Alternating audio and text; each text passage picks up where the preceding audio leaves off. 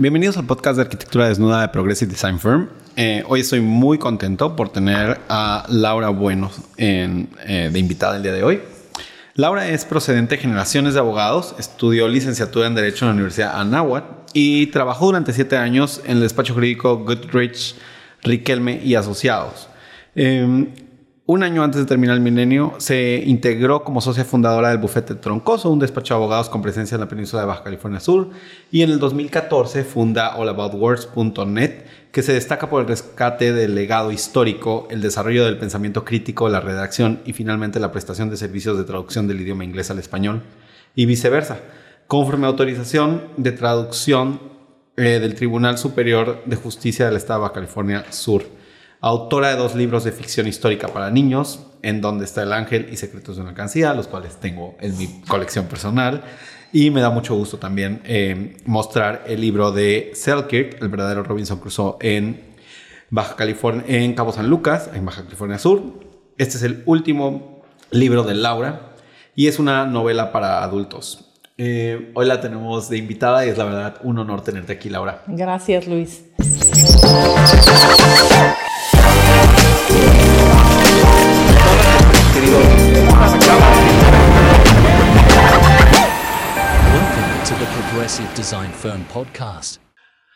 Bueno, nada más eh, tengo que hacer una pequeña pausa para pedirles por favor que se suscriban al canal de YouTube y nos sigan en todas nuestras plataformas. Estamos en Spotify, Apple Podcast y Amazon Music, próximamente en Google Podcast también.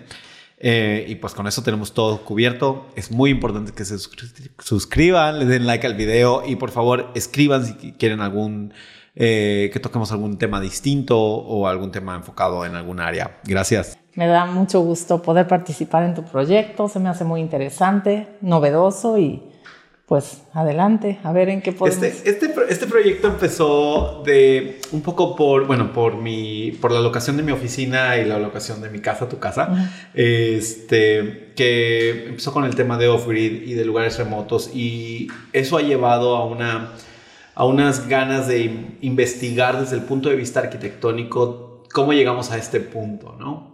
Y no hay manera de saber cómo llegamos a algún punto sin ir al antecedente histórico. Y algo que me emociona específicamente de este podcast o de este episodio que estamos grabando el día de hoy es poder hablar y poder compartir de cómo se vivía realmente precariamente aquí en, esta zona tan remota del país. Em, pues básicamente en los años que toma, que, que toma em, vida eh, tu libro. Sí, pues como tú lo mencionas, es un lugar remoto, es un lugar difícil, es desierto, las condiciones son complejas y simplemente hace falta cruzar esta puerta de cristal y permanecer allá afuera por 10 minutos sin protección.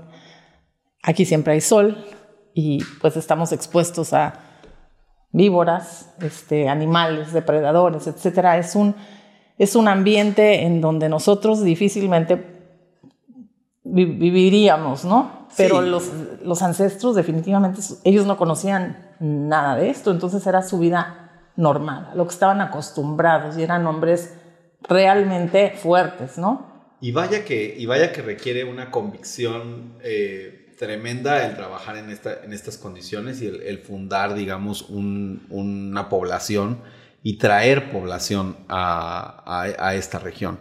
Em, me gustaría hablar muy brevemente de, digo, vamos a hablar de una serie de procesos históricos, no solamente desde la parte en la que, aunque hemos discutido que ni en tiempo ni en espacio se cruzan los españoles con las misiones a esta zona del país, con los navegantes ingleses que venían con otros propósitos, pero antes de ellos eh, estaban los pericúes y las comunidades indígenas típicas de la Baja California Sur. No sé si podemos platicar un poquito nada más de esas condiciones para poderle dar introducción a qué fue lo que se encontraron los navegantes o qué fue lo que se encontraron los, primeros misioneros al, venir a la Baja. Claro, antes de, iniciar esa parte, que es eh, el punto clave de la conversación, hay que situarnos en una península que se denominó California, no era baja, no era, eh, es decir, es una península en donde había nómadas y estos nómadas se iban asentando en donde había agua, ¿no? Básicamente. Entonces, desde las rupestres que vienen en el cañón de Santa Bárbara, que bajan desde Guerrero Negro, San Ignacio y, hasta San José el Cabo, Cabo San Lucas, donde encontramos muestras de pinturas rupestres, se ve como el hombre se va mudando de lugar. Eran cazadores, recolectores y básicamente se distribuyen en tres sitios y se denominan los guaycuras, los pericúes, que es en la región de Los Cabos, y los cochimíes, que es en la región que hace frontera con el estado de Baja California, la del norte, ¿no? Entonces estos tres grandes grupos realmente se asientan y es cuando podemos identificar su ubicación. Los pericúes están pues aquí permanente, permanentes y las visitas de navegantes, pues yo podría decir que los primeros que tocaron, que se bajaron a, Cabo San Lucas, fueron los ingleses.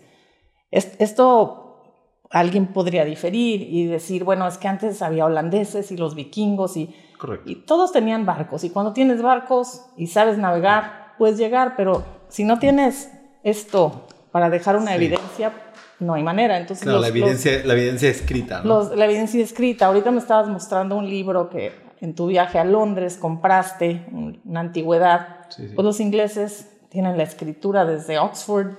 Entonces ellos, básicamente, que eran navegantes, eran corsarios, con patentes de corso para, digamos, robar. Eran piratas, pero se llamaban corsarios. Eran piratas, pero... Con licencia. Pero con licencia. Entonces ellos en su diario como navegantes registraban a todos los lugares que iban, las condiciones del clima, cuál era la vegetación, cuál era la fauna y eh, a quién habían encontrado, cómo los habían encontrado, como lo redacta Rogers, el pirata, bueno, el corsario que yo cito en el libro. Rogers llega aquí a Los Cabos en 1709 con toda su tripulación buscando atrapar el galeón de Manila, que venía de, Filipinas. Y que terminaba en Acapulco, ¿no? Que terminaba en Acapulco. Sí. Porque necesariamente pasaba por Cabo San Lucas, porque las corrientes que vienen de Filipinas hacia Acapulco no te mandan derecho, te mandan a través de Japón y la corriente de las Californias que baja por toda la costa. ¿Y qué necesitaban después de siete meses de navegación? Agua. ¿Y dónde había agua? En el estero. ¿Y fruta? Y el lugar más rápido antes de Acapulco era Cabo San Lucas. Increíblemente, que me imagino que en aquella época, en, Cabo San Lucas específicamente, o en San José del Cabo, em, ya había ciertos grupos asentados, ¿no? Sí, en, realidad no existían así las ciudades en San José del Cabo, pero Cabo San Lucas sí, porque Cabo San Lucas, cuando los españoles pasaron por aquí, porque sí pasaron hacia La Paz, bueno, mucho antes se salió Loreto, donde se funda la primera misión, una de las primeras con San Bruno, vieron el día de San Lucas Apóstol la formación de rocas y le denominaron San Lucas. Estos por los, eh, por los 1500 tenemos evidencia de un corsario inglés, más bien él sí era un pirata, es Thomas, Sir Thomas Cavendish, en 1587 vino a buscar un galeón y entonces él sabía que Cape San Cabo San Lucas era el área segura, puerto seguro, agua, y dijo, pues yo me voy a estacionar ahí, porque los españoles mm. llegan con su galeón. Y entonces hay una, hay una serie de, de, intercambio comercial o, hay una serie de intercambio de, de, digamos, de provisiones entre los corsarios, navegantes, piratas eh, y la gente que estaba sentada. Sí, digamos que bueno, el galeón pertenecía al Imperio Español, que estaba, había conquistado México en 1521, ¿no? Con la llegada de Cortés. Entonces, Filipinas, que hasta ya se extendía el dominio de los españoles, salía con su gran galeón con las cargas de lo más preciado de Asia, ya te imaginarás. Sedas. Sedas, porcelanas, especias de las islas de las especias, etc. Y venían hacia Acapulco, que era el puerto más importante del Pacífico, para bajar toda esa mercancía y después cargar al galeón con el, la plata de Perú, la plata de México, el chocolate, bueno, el grano de la... De ahí del fuerte, del fuerte de San Diego en Acapulco. Exactamente. Entonces, de ahí se regresaban a Filipinas, en tres meses llegaban con la carga del imperio español y así se manejaba esto, era como el Amazon de la época. Pero los ingleses, Me encanta. los ingleses todavía no tenían eh, bueno, todo lo que colonizaron después. Los ingleses se apropiaron del mundo y siguen con el Commonwealth. Con, el Commonwealth con buena parte del planeta. Entonces, ellos decían, ¿cómo me voy a hacer de un pedazo de ese tesoro? De, la tierra estaba dividida entre España y Portugal. Ellos habían partido el mundo con una de las bulas papales siglos atrás. Ah, pues muy fácil.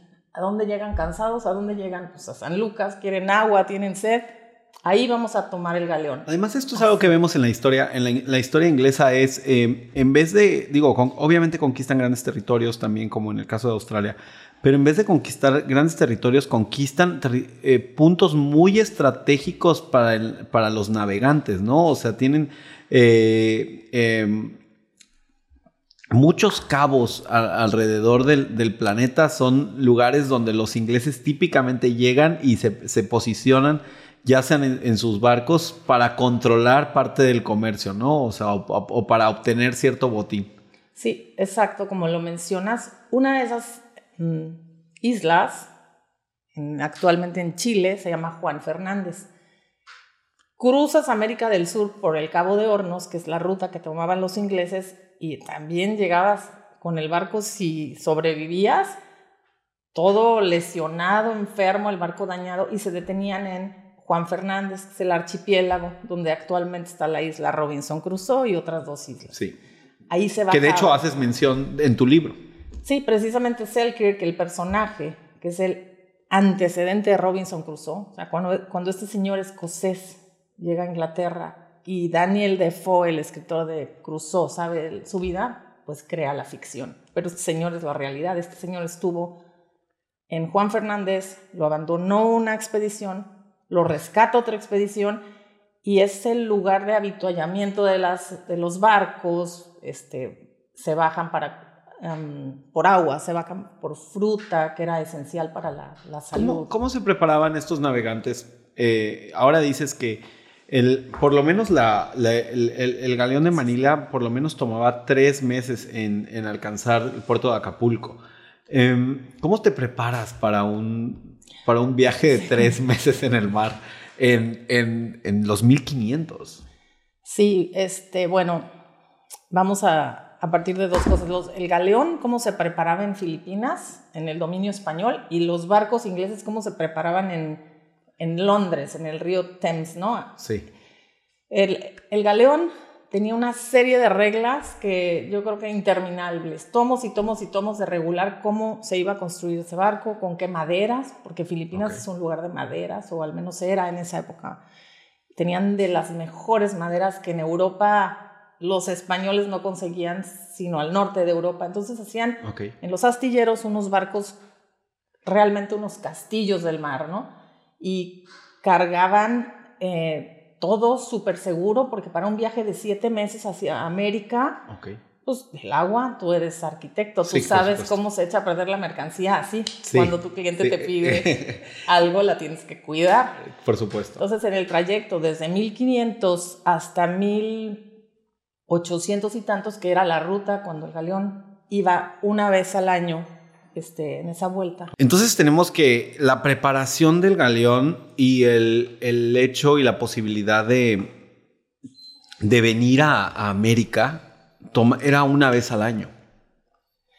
Sí, los galeones salían de Filipinas una vez al año, un galeón en la temporada donde no había monzones. Tardaban siete meses en llegar a Acapulco, pero hacían una parada en Cabo San Lucas. Esto era frecuente desde finales de los 1500 hasta pues después que se gestó la independencia de México, ¿verdad? Entonces, ahí para, ahí para, el comercio. para el comercio. Es la nao de China, pero no viene de China.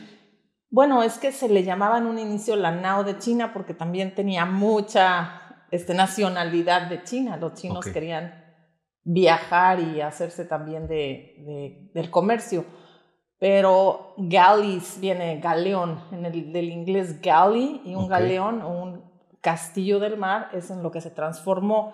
Hay un libro muy bueno en donde te especifican cómo fue modernizándose la navegación a través de los barcos. Entonces, el, ahora sí que la cúspide fue el galeón de Manila, por la capital de Filipinas, ¿no?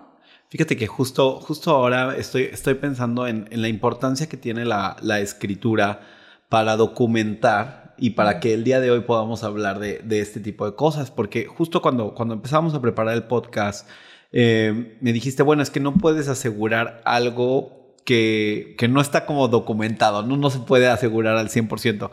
Y hablamos un poco de por qué descartamos a los holandeses y a los vikingos, porque no documentaron apropiadamente eh, eh, su historia, ¿no? A lo mejor incluso habiendo llegado antes de, este comercio, habiendo llegado a lo mejor a estas costas, pero como no está documentado, se puede hablar poco de ello. Ahora que estaba de viaje y fui a York, y donde llegaron los vikingos y hubo un asentamiento vikingo importante en los años 800, Buena parte de eso se, se sabe porque obligaban a los monjes y a que ellos también querían que documentaran sus historias, ¿no?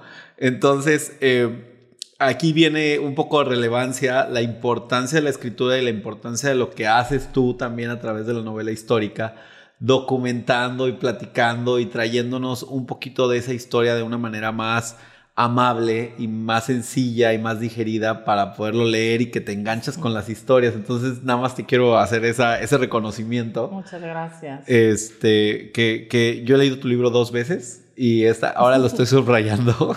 Está bien. Em, bueno, ¿qué, ¿qué, motivaba, cuál era la motivación de los ingleses de venir a estas, a estas costas? Porque ahora me decías, bueno, ellos se preparaban, o sea, unos se preparaban en, en, en, la España asiática, digamos. Em, pero los ingleses se preparaban con sus, sus buques, con sus, eh, con, con sus navíos, se preparaban en Inglaterra. Uno es, ¿qué los motivaba a venir acá, tan lejos de casa? Y dos, ¿cómo llegaban? este, bien, bien ligado con lo que acabas de mencionar, los ingleses, en York precisamente está el Museo de los Vikingos, ahí está todo documentado.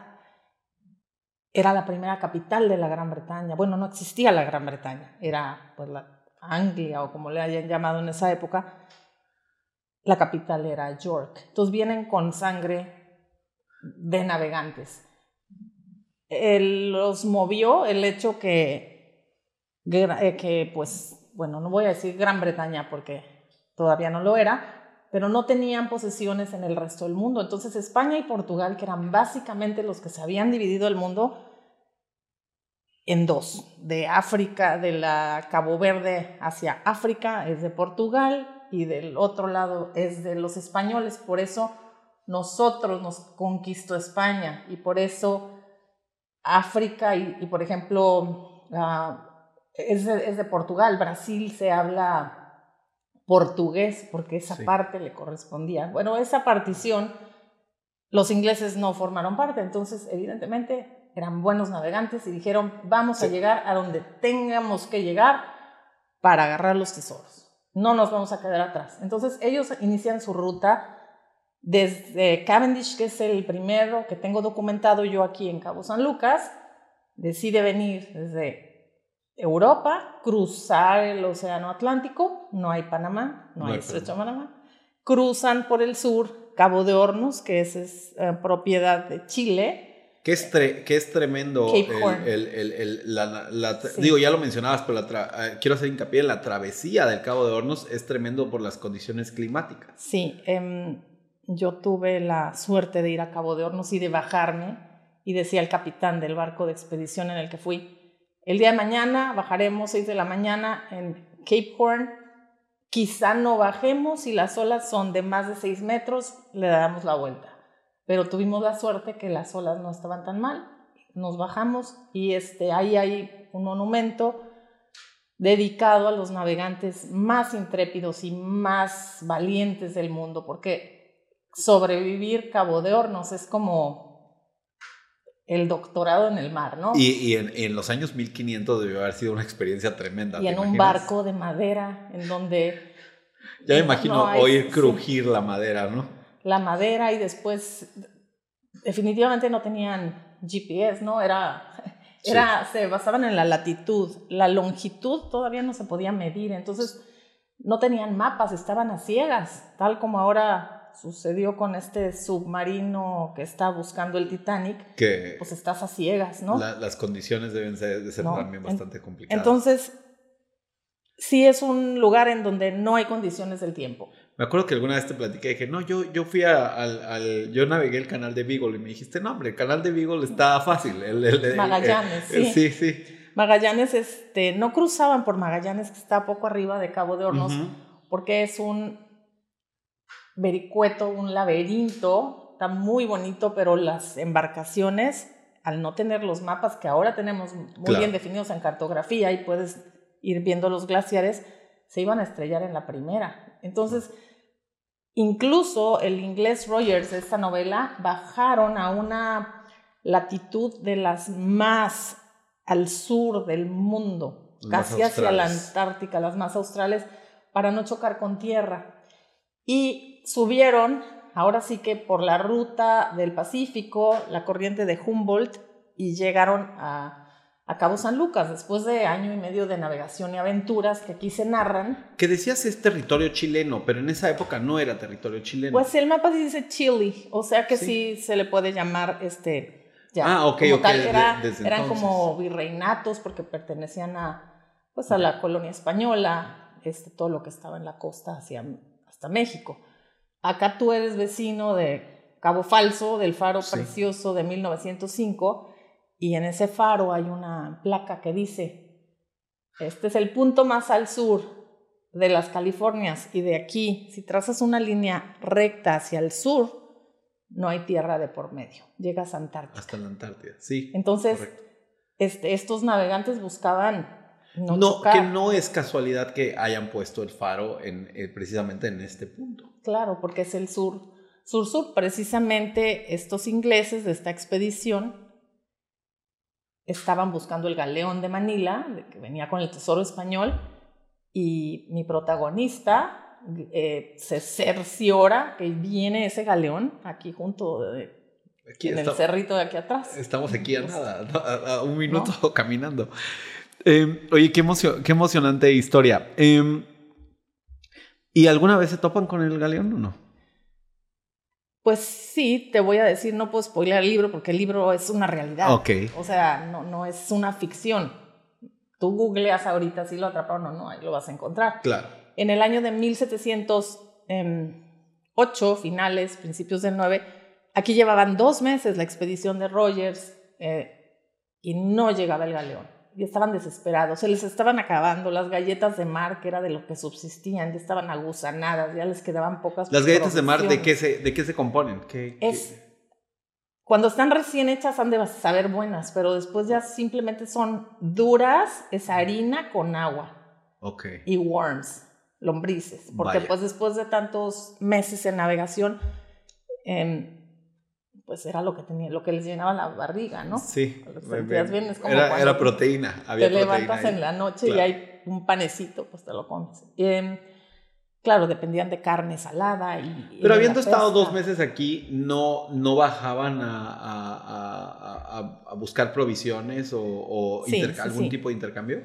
Sí, ellos llegaron, ¿no? Aquí a, a Cabo San Lucas, al Médano, estacionaron estos dos barcos, el, el Duke y el Duchess hicieron intercambio comercial con los pericúes, que los pericúes vivían como, pues, en la era de las... De las cavernas. Sí, porque ¿qué tenían? Arcos, flechas, eran cazadores, recolectores, pescadores, han de haber sido nombres muy fuertes.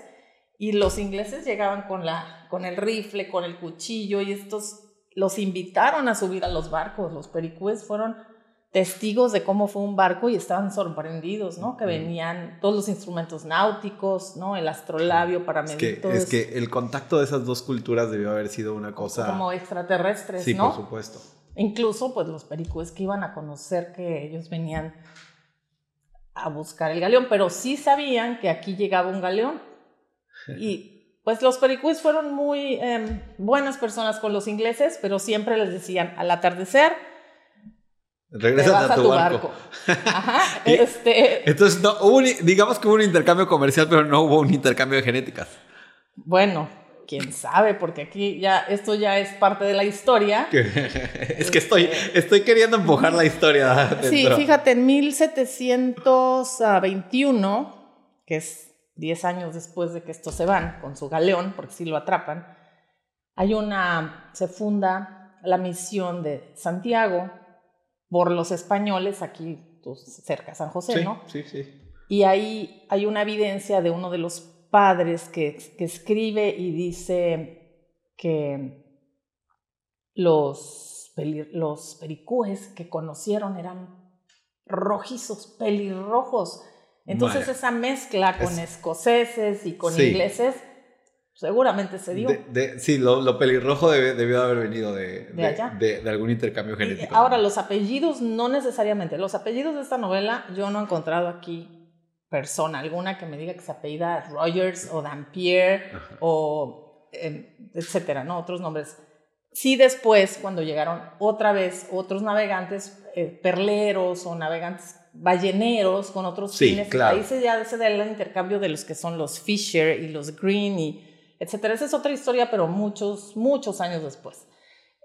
con respecto a ellos, el intercambio que tuvieron con los pericúes fue así como que de extra extra raro, ¿no? Sí, sí, sí. Una, una cosa debieron de haber, dijeron los españoles, debieron de haber flipado, ¿no? Completamente. Lo, lo, tanto, los, tanto los navegantes de ver las condiciones tan precarias en las que vivían los pericúes, como la gente nativa de aquí al ver los instrumentos y demás. Españoles. Y digo, eran precarios, pero no eran gente con falta de preparación, porque al haber vivido o al estar viviendo en la intemperie, en las condiciones tan extremas, se llevan de corbata a los otros. ¿Por qué? Porque están resistiendo temperaturas, saben comer, saben pescar y no tienen sequías y no tienen armas de fuego, ¿no? Entonces, realmente son hombres fuertes, mujeres fuertes, inteligentes y resistentes a lo que nosotros estamos hechos de de hielo, te derrites en sí. Em, Laura, ¿cómo era la vida en el barco en esa época? Pues mira, la, tripulación que venía de, de, Gran Bretaña, que ya se formó en 1708, ya podemos hablar de Gran Bretaña, era variada, básicamente irlandeses, ingleses y holandeses, porque Holanda era como aliado de Inglaterra. España y Francia eran los enemigos, porque estaba la, la guerra. Correcto. Entonces, pues reclutaban en toda la isla inglesa pues ¿quién quiere subir? Pues se subía gente que quería abandonar a la familia, gente que estaba pues, loca, porque para hacer un viaje de esa naturaleza necesita ser muy intrépido. Muy aventurero. Exactamente, gente que a lo mejor había salido de la prisión, delincuentes, este, criminales. ajá, y pues navegantes muy, muy preparados. Uno de los navegantes que es Dampier, que hace esta expedición, en este viaje es su tercera vuelta al mundo. Yo no he conocido historia de un navegante que haya dado tres vueltas al mundo en su vida. Y en esa época, claro. Este William Dampier. Entonces, básicamente está conformada por gente muy preparada que se avienta a lo bárbaro, ¿no? Porque no es lo mismo ser pirata del Caribe, que nada más cruzas ahí el Atlántico, que pirata o corsario del Pacífico y básicamente de Cabo San Lucas. Sí, conllevaba el, por lo menos el doble de, de, distancia, ¿no? Sí, porque aparte cruzan Cabo de Hornos, tienen todas estas aventuras, llegan a San Lucas, esperan el galeón, lo atrapan, no lo destruyen, lo abordan y se lo quedan y se lo llevan a, Gran Bretaña por, por Pacífico y, le dan vuelta a todo lo que es eh, India, África, y suben hacia la Gran Bretaña, pero por Irlanda, las islas Shetland, lo ah, bajan a Holanda, piden ayuda de cuatro barcos del East India Company y luego para que los escolten, porque ahí está el terror de Francia y los españoles. Claro, claro, claro. Y llegan a Londres con el galeón y con Alexander Selkirk rescatado después de estar en una isla. Qué historia. Sí, este, por supuesto que, que, lo, que, lo, relatas, que lo relatas en tu libro, además. Entonces es, pues es, no cualquiera se sube ese barco. Yo no sé si lo hubiera hecho. que además había mujeres a bordo. Pocas, pero sí, porque ya fungían desde que pasa la historia de Trafalgar con Almira Nelson, que le gana a Napoleón Bonaparte. Ya se contrataban mujeres para lavandería, para cocina. Bueno, aquí tengo una mujer mágica, ecuatoriana, em, que se dedica a la herbolaria. Y que, además la describes como una mujer muy, muy sensual, ¿no? Sí. Bueno, ahí ya no te voy a, no les voy a platicar, ojalá lo lean, se van a. Me parece muy bien. este, y, y las enfermedades que sufrían básicamente era escorbuto, porque no tenían fruta. La fruta y los cítricos que nos mantienen todos los días, como frutas y verduras, como dice el anuncio, en, en, los barcos se enfermaban por la ausencia de, de, limones, de naranjas, de cítricos, de vitamina C.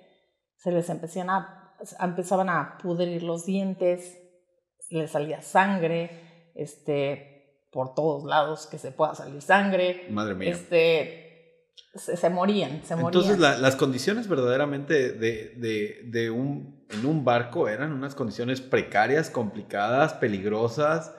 Eh, no debió haber sido un viaje placentero. No, iban realmente por sacar una fortuna y bueno, unos con el corazón, porque Alexander Selkirk era navegante de corazón. Él decía, bueno, pues sí, voy a hacerme rico, pero él no podía vivir de otra manera Ahora, em, adicionalmente, desde Inglaterra, eh, que no sé si es correcto llamarle Inglaterra en, esta época, pero desde, desde, desde Inglaterra, eh, las compañías, los trade companies, eh, ¿cómo se dividía? O sea, ¿cuál era el acuerdo, digamos? ¿Cuál era el contrato con, con, con los navegantes? Ah, eso está increíble, más si tratándose de leyes. tengo ganas de ir a leer el contrato, lo he visto este, en copias, entre los corsarios, que eran empresas, compañías, vamos a hacer una compañía tú y yo, porque mañana vamos a zarpar en nuestro barco que fabricó tu equipo de trabajo. ¿A dónde quieres ir? Pues a Cabo San Lucas y, y entonces el gobierno inglés, que es el almirantazgo inglés, que es el jefe de la navegación de la reina, les otorga una patente de corso y dice para Laura y para Luis para que puedan atacar naves enemigas, llámese Francia, llámese España. España, y nos vamos a dividir la, los ingresos o el profit de esta manera. Entonces eran negocios, eran inversiones y se podía ganar, se podía perder y eran gastos muy fuertes. En este caso sí llegaron con una gran fortuna, pero bueno, pasan muchas cosas en el trayecto de, desde que salen de Gran Bretaña es en 1708 y vuelven en 1711, pues recorren todo el mundo. Tienen que hacer trueques en otras islas, negociaciones con gente que son mala onda y le dice, pues a ver, tú traes el galeón, pues pásame Dame, este, algo de eso, dame algo de eso, si quieres que te permita o no te mate. ¿Y había algún representante del, del gobierno a bordo o, o, no necesariamente? No necesariamente, no estaba obligado el barco a llevar ningún representante, pero sin duda siempre habría este, gente que se relacionaba con, pero no, no estaban. En el barco español, sí, en el galeón de Manila era toda una institución lo que iba ahí adentro, era el capitán, el comandante el jefe de la tesorería, el, el director del control de las aguas, del agua, agua potable para beber. Este, el director de la cocina, el... Ya, había una, una jerarquía y, y, un modelo, o sea, era un, un, país en sí mismo, ¿no? Sí, era un castillo, una fortaleza regulada por, pues, por muchas instituciones ahí. Fíjate que, de, de, hecho, estuve viendo, el, eh, ahora que tocabas el tema del, del de este submarino que está perdido y, esperemos que no se convierta en una tragedia, pese a lo que parece que, que va a suceder. Em, fíjate que estuve viendo la historia de un naufragio cerca de las islas, eh, perdón, cerca de Australia, eh, que han recuperado evidencia y demás y empezaron a eh, en esa época, evidentemente, los, los ingleses no tenían, no estaban facultados o no estaba permitido negociar con, eh, con la corona española o con la corona francesa. Y entonces eh, llamaba mucho la atención que en este naufragio inglés recuperaron, recuperaron principalmente lo que, lo que llevaba ese, ese naufragio, pues eran monedas inglesas de la época, pero también encontraron algunas monedas españolas y francesas que no deberían de haber estado en ese barco de acuerdo a la normatividad de la época. Entonces, eh, es muy interesante ver que una vez que el barco salía, pues con lo que estás diciendo, ¿no? O sea, su, su travesía pues dependía de muchos factores por donde pasaba y, básicamente estaba en terreno completamente desconocido. Claro, eso es bien interesante. Había escuchado algo sobre lo que mencionas en Australia, este, pero algo más valioso, más valioso que el mismo um, pieces of eight o las monedas de la época, era la información como actualmente y los mapas. O sea, ahorita el que tiene información tiene poder. Y en esa época también. ¿Qué buscaban entre ellos al atrapar abordar un barco? Pues sí, encontraban oro, encontraban plata, pero encontrar una bitácora náutica con cómo está la costa delineada, cuáles son los cabos, cuáles son los... Em, el, estado del tiempo, todo, todo esto era información que el que dominaba los mares del sur y llámese el mares del sur, le llaman al Pacífico y toda la ruta aquí hasta, hasta Los Cabos, tenía más que un tesoro. O sea, el robo de los mapas era el motor que tenían los ingleses. De conocer el mundo. Ajá, de conocer el mundo, porque pues ahora estamos en la conquista del espacio, ¿no? Claro. En Marte, cómo se pueden fabricar materiales en Marte para construir casas. Tengo una amiga que se dedica y que estudia precisamente eso del material que no se va a deshacer en el espacio. Ahorita se, está deshaciendo un submarino cerca del Titanic, ¿no? Sí, sí, sí. Entonces sí es muy, pues muy valioso todo lo que es información. Vaya, un gran motor entonces.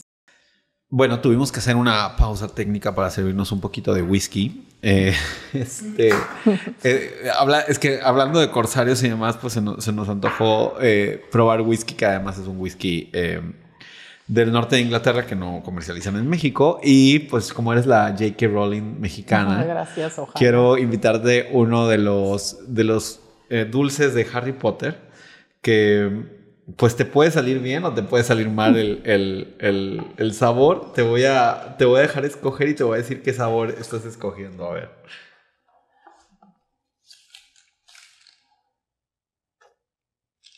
Ok, ese es eh, césped. ¿Te puedes saber a césped o te puedes saber bien? Oye, ¿y tú? Este, ok, a, ver. quedar libre. Yo voy, yo, este que es earwax, o sea, cerilla de, de, oído. Vamos a ver si te sale bien o mal. ¿Te salió mal? ¿Te salió bien? El mío está rico, ¿eh? El mío también. Ah, bueno, entonces no salió bien. Entonces sí es césped. Sí, otro. Bueno, vamos a agarrar otro. a ver, Jakey. Ese es, déjame te digo. Puedes saberte a lombriz, dice aquí. A ver, y yo voy a agarrar uno que me puede saber a vómito. Del olor no está muy agradable, ¿eh? Ay, bueno, pero con, con valentía, si no, si no hay whisky. Ay, me salió súper bien. ¿Te salió bien o mal? Mm, sabe bastante mal, pero bueno, ¿eh? ¿Cómo es ese sabor? Lombriz. Voy a ser vegetariana. Supo lombriz. Está bueno. Bueno. Mm. Qué divertido, ¿no? Gracias. bueno, pues de nada. Bueno, pues terminando con el tema de los corsarios ingleses, casi que en esta época, poquito después, em, empiezan a venir, bueno, no empiezan a venir, pero las, las misiones para poblar la, la baja península, ¿no? Esta tierra alejada, tú me comentabas que ya había venido Hernán Cortés por acá, que era algo que yo no sabía. Si quieres, platícame un poquito de, lo de Hernán Cortés y después empezamos a hablar sobre todo de cuál era la motivación para los misioneros para venir aquí, o sea, ¿por qué? ¿Para qué? Bueno, la conquista 1521 de España, la Nueva España, toman este territorio como pues parte de la Nueva España y acuérdate que antes de que los Estados Unidos tomaran los territorios como parte, como es una estrella más de su bandera, es, era territorio español. Entonces, ¿a qué venía propiamente un español además de a colonizar y a obtener riquezas y beneficios de otro país? Pues a evangelizar y a mostrar la religión, porque de cierta manera es un, un control, ¿no? Sí, por supuesto. No voy a hablar mucho sobre esa situación, pero... No, pero, pero es un, un, medio de control social independientemente de, Exacto, que esa es una cuestión espiritual y que beneficia. Sí. Bueno, tiene muchas vertientes, pero Hernán Cortés se da cuenta que aquí arriba hay una tierra muy rica que le llaman, eh, pues es la, las Californias, y hay historias de, de lugares con mucho oro, mujeres muy bellas y como un gran tesoro, ¿no? Entonces, ¿quién no quiere venir había, a este había lugar? motivadores, ¿no? Había motivadores. Hay, hay un libro, Las Sergas del Esplandión y todas estas historias de caballería y de novela en donde finalmente dan a entender que es una región muy rica. Y sí es muy rica, muy rica, tú la vives en recursos sí. naturales, la flora, la fauna, el mar de Cortés, sí. este, el acuario del mundo declarado por Jacques muy Cousteau. Bella, muy bella. Entonces, eh, Cortés hace cuatro, son cuatro expediciones, me parece que él viene en la tercera, y los españoles, aunque ellos ven Cabo San Lucas, que así le denominan, se asientan en La Paz. Hernán Cortés en la Santa Cruz es el, el, lugar, el nombre que le pone. Y básicamente los jesuitas son los que empiezan a instalar ubicaciones para crear una misión. Una misión no necesariamente es una iglesia. Yo lo entendía antes como, ah, la iglesia. Yo también, fíjate, ¿verdad? pensaba que era una iglesia, ¿no? Uh -huh. Entonces, ¿cuál es el propósito de una misión? Sí, una misión tiene como parte integrante una iglesia, pero básicamente es una... Eh, forma de constituirse políticamente en donde hay una población, en un territorio y con ciertas reglas, leyes, ¿no? Entonces así se forma un estado, un estado chiquito, una comunidad pequeña. Entonces las misiones, la primera fue San Bruno y luego no, este, Nuestra Señora estamos Loreto. Estamos hablando más o menos San Bruno en el año 1685 y Loreto poco después, eh, 12 años después, en 1697. 97, es una de las más bellas misiones que existen aquí en, bueno, todas son muy bonitas, pero muy simbólica por la antigüedad. Entras y la madera rechina y, y el olor y todo, todo esto es, es, como volver al pasado, ¿no? La de San Ignacio también. Entonces fundan, fundan las misiones para, con el fin de evangelizar. Los pericúes, pues, tenía sus propias creencias, sus propios dioses, eran polígamos, tenían otra forma de, de comportarse. Y como tú sabes, la conquista fue, fue, un choque de realidades, ¿no? Un choque de culturas. De culturas claro. Y bueno, ese sabor de la, del gusano que me diste de, de, de, de Harry Potter. De Harry Potter sigue, pero... Perdón, perdóname. pero en realidad, eh, esta forma de, digamos, colonizar un lugar tan difícil como es esta península, tan difícil, pues para ellos era una inversión, era un gasto desde las navegaciones que hicieron hasta instalar y construir todas estas... Eh, debió, de haber sido, debió de haber sido un gasto tremendo además y algo de lo que te platican o te dicen cuando empiezas, cuando visitas la misión, yo visité la misión de Loreto, y aunque es un edificio de piedra y es un edificio, es un edificio grande, y ves que tienen su, su cultivo de, de, olivos, porque de ahí sacaban los, la, las, o sea, básicamente se dedicaba a esta misión, o parte de a lo que se dedicaba era extraer la, la aceituna. Te dicen, estas misiones nunca fueron sostenibles en sí mismas. O sea, nunca lograron la sustentabilidad en ese sentido. No conozco mucho sobre el tema, pero pienso que tienes razón. No debe ser fácil para un grupo de extranjeros llegar a una comunidad donde no te quieren. Caso concreto, sí. San José del Cabo, donde okay. matan al padre Tamaral, en donde llegan a imponerte reglas y a cambiarte tu forma de pensar. Y además a obligarte a construir lo que tú dices, porque ahora va a ser una cruz y va a ser hacia arriba una iglesia cuando ellos tenían otras formas de, de, convivencia, ¿no? Claro. El dinero que venía de la Nueva España, pues llegaba al centro de México, al centro de la Nueva España, y ahí se movía todo lo que era el comercio, por el lado de Veracruz, por el lado de Acapulco, pero desviar dinero a una península gigantesca en territorio, porque tenemos un gran territorio, aún muy poco poblado, aunque veamos mucho. Correcto. Este, y para transitar en esas distancias que tú sabes lo que cuesta y no hay caminos a la fecha. A la fecha es complicado, ¿no? Este, no hay dinero que te alcance.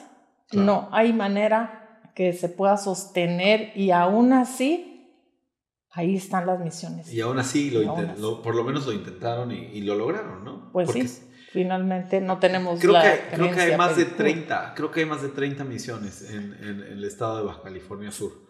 Bueno, y más la Baja Norte, más las que nos quitaron allá en San Diego, San Francisco. Y, ah, correcto, claro. Porque viene desde las altas, la Alta California, ¿no? En esta gran península.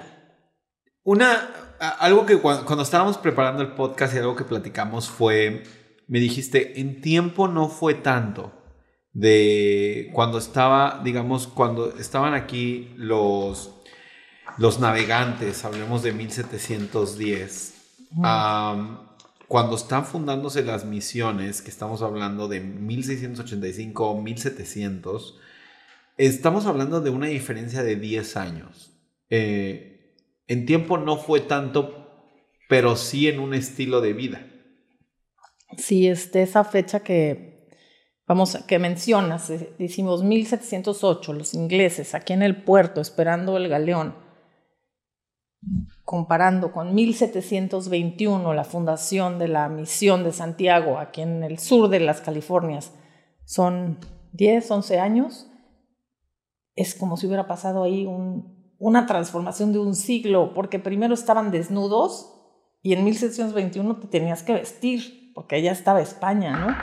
En 1708 los ingleses llegaron a ver, no a decirle, vístete tú, pericue, a mí no me importa si te vistes o no, yo vengo aquí de pasadita, no te vengo a decir a ver en quién crees, gracias por recibirme, pero ellos vivían en la intemperie, con la cacería, con la con la pesca. Muy, muy precario. Muy precario, no conocían pues, ningún arma de fuego, no conocían las, los textiles que venían en el galeón. El galeón llegaba con todos los textiles de, de Europa, perdón, de Asia, pasaba por aquí, los pericúes no tenían más que pieles de venado, pieles de zorra.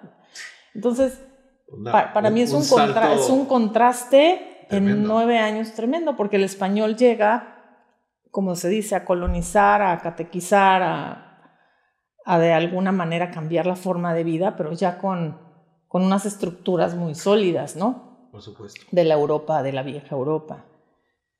Y en ese, en ese sentido, una vez que se instala, digo, lo, que estás diciendo es de vivir en la intemperie a, a, ponerte a construir edificios de piedra, que son edificios de piedra, literalmente, algunas de las iglesias o de las misiones que vemos. ¿Cuáles son los, digamos, los retos de la vida cotidiana en, una, en una misión? O sea, cuando, cuando se funda una misión, empezamos a ver ya un cierto esquema de, trazo urbano, ¿no? O sea, ya empezamos a ver lo que hoy en día son los centros históricos de, de las ciudades, empezamos a ver una serie de familias que se asientan alrededor de las misiones. O sea, empezamos muy rápido, en, en, en, escasos 11 años empezamos a ver algún, algún tipo ya de, no, no quiero decir imposición, pero algún tipo de planificación en torno a la fundación ya de la población, ¿no? O sea, básicamente cuando llega la misión, ¿se puede decir que se funda la población? Sí, bueno, la población existía repartida sobre todo en los lugares donde había agua, ¿no? Y fuentes de alimento, que era cerca del mar o cerca de ríos, ¿no? En esa época había pues más fuentes de agua que las que podemos ver ahora. Entonces, al llegar la misión e, e establecerse alrededor de la comunidad eclesiástica, yo me imagino que la gente se tuvo que mover a ese sitio, ¿no? Finalmente las misiones se establecieron también en donde había agua, porque cargar agua y cargar agua por mucho tiempo. Sí. Entonces, primero gobernaba el medio natural y después decían, bueno, aquí entonces hay agua, aquí vamos a poner la misión y la gente, eh, yo me imagino que las indígenas de aquella época vivían en ranchos, por lo que son las rancherías que, que todavía existen, pero bueno, estas eran familias que se juntaban, comunidades que poco a poco fueron obligadas a moverse hacia el centro. Hacia el centro, digamos, hacia el centro urbano. religioso, urbano. Y, urbano te dijera muy rústico todavía, ¿no? Porque de urbano no tenía nada. Sí, los servicios y demás, las condiciones debieron haber sido también precarias. Digo, no olvidemos que estamos hablando del siglo XVII. siglo, Finales del siglo XVII, inicios, inicios del siglo XVIII. Y si bien era una época ya complicada en Europa, que llevaban, iban mucho más avanzados que nosotros, sí, claro. pues aquí debe, debe haber tenido bastante, bastantes retos. Em, entonces estamos hablando de, de este tema de, de, la fundación de las, de las misiones y cómo los españoles se involucraron en, en esta zona de, de la Baja Península, en esta zona remota. Cómo empezaron las poblaciones. Y eso no me puede, no me puede más que llevar a, recordar esta historia del galeón y los pericúes viviendo en condiciones súper precarias, en la interperie, tapándose con apenas pieles de venados, mientras que el galeón cargando los mayores tesoros del, del mundo conocido en esa época, con las mayores sedas y demás, solo cruzaba enfrente de sus ojos. Y ese contraste pareciera que continúa vivo hasta nuestros días. O sea, tenemos estos super emporios de lujo turísticos en los cabos. Y también tenemos una población que crece rápidamente y a la cual es bien difícil seguirle el paso en términos de proveerle servicios y un entorno digno para desarrollarse, ¿no? O para sostener esta población. Em, ¿Cómo ves tú esa, esa, esa ese contraste, esa preocupación entre un segmento y el otro, porque al final de cuentas, aunque en ese momento no se cruzaban, hoy están entrelazados completamente. La gente que vive en la población ve a todos los, todos los días a los dueños de las propiedades, está todos los días dando el servicio en las propiedades, en los restaurantes de estrella Michelin que tenemos en el, en el, en el, puerto. Entonces, ¿qué, qué? Ah, hoy sí hay una correlación. Claro, qué, interesante tu comentario y todo esto surge de, de, la historia. Es como conocer la historia te obliga a pensar, a comprometerte con hacer un lugar mejor de convivencia. Creo que sí crean una fuente de trabajo, estos galeones de Manila que ahora los puedes interpretar como hoteles o desarrollos o inversiones, crean tal fuente de trabajo que entonces la población crece. Ahora, si es el contraste, si ves la situación que vieron los pericúes con el galeón, sin embargo, la comunidad extranjera, la, la gente que invierte, tiene una conciencia y una educación que los mexicanos estamos aprendiendo de ayuda, de aportación, tan, tan es así que te puedo yo hablar de dos fundaciones, que es el, Los Cabos Children's Foundation, donde estoy en el board, y Liga MAC, en donde soy asociada.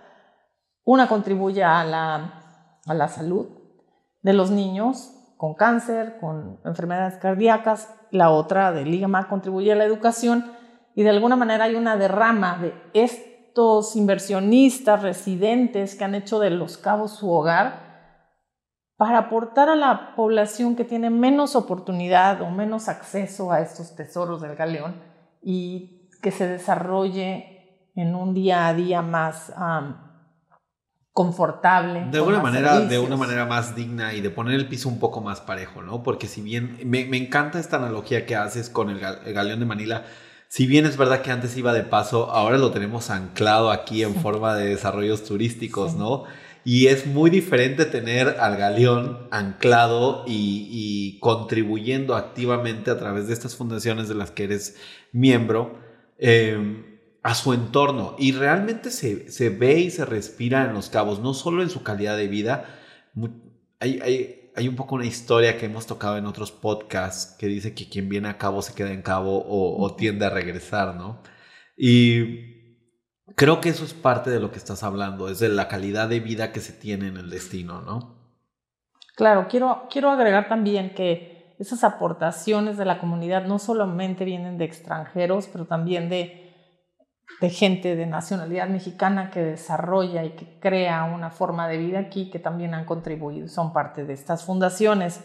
Em, respecto a, a tu otra pregunta, nada más repíteme qué era. Sí, este, no, nada más estaba, estaba diciendo que alrededor de los cabos sí puedes ver realmente el impacto en digamos, en centros deportivos, en escuelas que se hacen. O sea, la mayoría de los desarrolladores cuando desarrollan una, un, un, nuevo segmento turístico, digamos, un, vaya, un nuevo desarrollo, están no solo obligados a contribuir con parte de la tierra y donarla al municipio, pero también... Eh, hacen esas donaciones en especie en términos de escuelas, digo, lo, lo, puedes ver en muchas colonias, ¿no? Ves escuelas, centros deportivos, etcétera, etcétera. Sí, bueno, legalmente les llamaría yo contribuciones de mejoras, bien dirigidas por el gobierno o por en sí la inversión privada para desarrollar estos centros de desarrollo de familias, de personas, de salud, del deporte.